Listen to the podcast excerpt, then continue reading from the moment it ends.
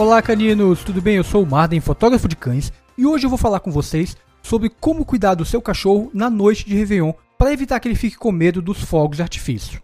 Esse é um daqueles programas mais curtos onde eu falo aqui sozinho. A Fana não está comigo hoje, mas a gente decidiu gravar esse programa para passar algumas dicas para vocês de quem já cuida de cachorros há algum tempo e entende um pouquinho de como é que eles podem ficar com medo na noite de Réveillon por conta dos fogos de artifício. Mas antes de qualquer coisa, eu gostaria de pedir para que vocês fossem lá no YouTube conhecer os nossos canais. O meu canal é Fotógrafo de Cães e o da Fran é Amigo Pug. Basta procurar isso no YouTube que você vai achar os nossos canais e tem vídeos e dicas lá também todas as semanas para você poder acompanhar. Vocês também podem nos acompanhar nas redes sociais. O nosso Instagram é Sobre Cães Podcast. Lá a gente publica coisas sobre o conteúdo, stories sobre o que a gente está fazendo. A gente quer realmente conhecer vocês e lá é uma forma mais fácil. Vocês podem nos mandar mensagem que a gente vai responder sempre que possível. Nós temos também o blog, onde a gente coloca conteúdos que complementam os programas aqui. Então é sobrecães.com.br. Vai lá conferir.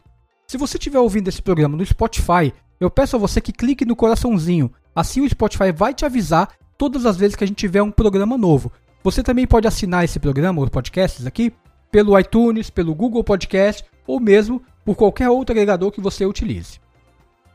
Mas vamos ao assunto de hoje, que é sobre os fogos de artifício e como cuidar do cachorro nesse momento. A primeira coisa que eu acho que é sempre importante ressaltar é muito bom sempre adestrar o seu cachorro para diversas situações, porque assim ele acaba se tornando um cachorro mais equilibrado e vivendo a vida melhor ao seu lado.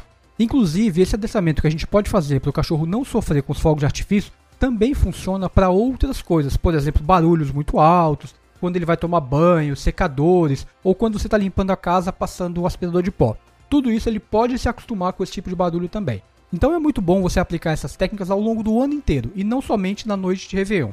Muitos cães, eles têm medo de barulhos porque eles não foram socializados corretamente na fase da socialização. Essa fase nos cães geralmente é até o quinto, sexto mês. Claro que o cão não para de se socializar, ele não para de aprender ao longo da vida.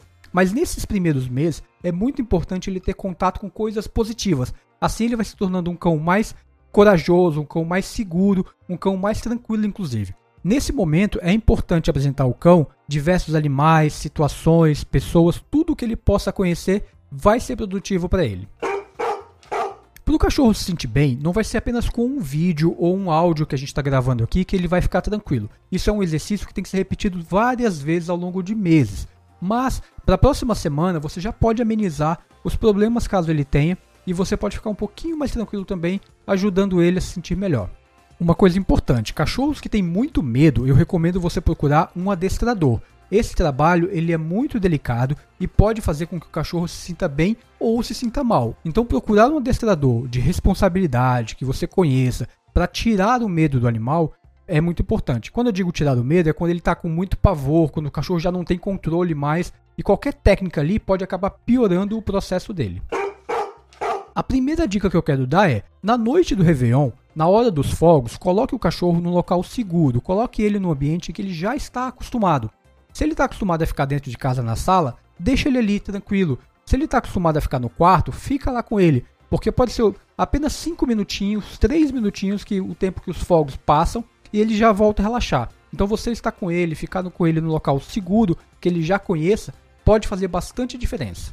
Não pegue o seu cachorro no colo. Isso é contra-intuitivo pra gente porque a gente quer proteger. Eu já conheço, já vi várias pessoas pegando o cachorro em qualquer situação de proteção.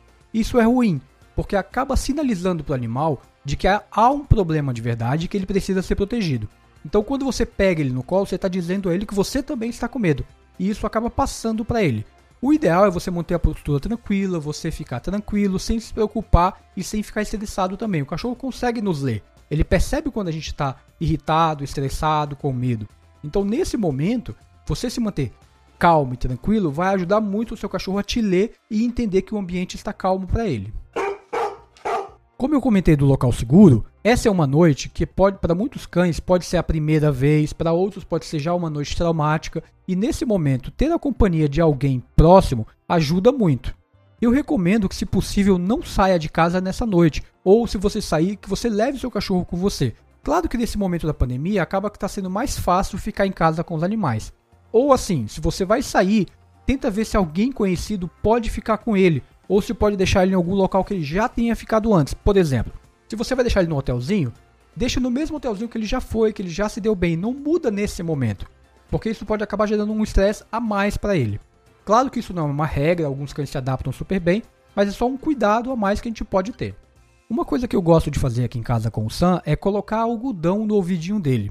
Só naquele momento em que eu sei que vai ter mais sons, eu coloco o algodão para tentar abafar um pouco todos os sons que ele vai ouvir. Outra coisa que eu faço é aumento o volume da TV. Ontem, por exemplo, foi Natal, eu não estava vendo TV naquele momento. Quando eu percebi que já ia começar os fogos, eu liguei a TV e deixei passando qualquer coisa e aumentei um pouquinho o volume. Por quê? Porque eu percebi que o Sam já deu uma olhada para a janela. Ele fica tranquilo, mas ele olhou porque teve um barulho. Daí eu botei o volume, aumentei um pouquinho, ele olhou para mim e viu que eu não, me, não tive grandes reações ele voltou a dormir. Então isso ajuda muito o seu cachorro a ficar mais tranquilo, porque você evita que o som entre nos ouvidos dele e o som que entrar vai estar tá oculto pelo barulho da TV ou do rádio.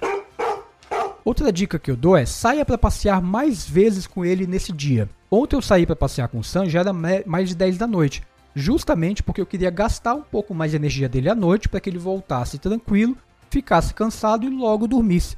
Funcionou que foi uma beleza. O Sam dormiu rapidinho depois que a gente voltou desse passeio noturno. Então, esse tipo de exercício, deixando o seu cachorro cansado, é muito bom. Claro que você não vai correr uma maratona com ele naquele dia, mas se você puder fazer ele sair mais vezes, gastar energia, isso vai ser bom porque ele vai ficar mais tranquilo e vai acabar querendo dormir mais facilmente.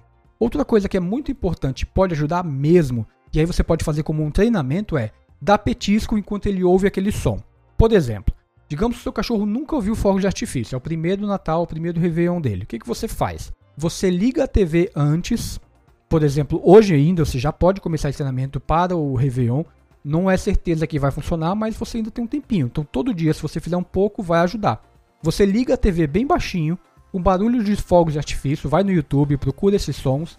Daí você começa a brincar com seu cachorro para ele não prestar atenção nos fogos e prestar atenção só na brincadeira com você. Dali a um tempo ele vai estar distraído. Aí você desliga e para a brincadeira. Dê uns 10, 20 minutos, você pega um petisco, liga o som de novo, aumenta um pouquinho e vai dando petisco para ele, brincando com ele, tirando a atenção daqueles fogos. Repete isso ao longo do dia algumas vezes e você também pode fazer dando brinquedo de enriquecimento ambiental. Aqueles que você bota petisco dentro, você dá essas coisas para eles, ficarem lambendo, roendo, pois é. Você entrega isso para ele, liga a TV e deixa ele brincar enquanto o barulho vai acontecendo. Na hora que você desligar a TV, você tira o brinquedo. Assim ele vai começar a assimilar de que a TV com aquele som é uma coisa positiva porque ele estava brincando e estava tranquilo. Fazendo isso duas ou três vezes por dia até a noite do Réveillon, é muito possível que ele já fique um pouquinho mais tranquilo. Como eu falei, isso é um exercício que precisa de meses. A gente está falando aqui de casos que o cachorro não tem trauma e só é para acostumar. Então, se o seu cachorro tem trauma, fale com o adestrador ou faça isso durante mais tempo se não for um trauma muito grande, se for só um medo que ele tem, uma inquietação que ele tem ali naquele momento.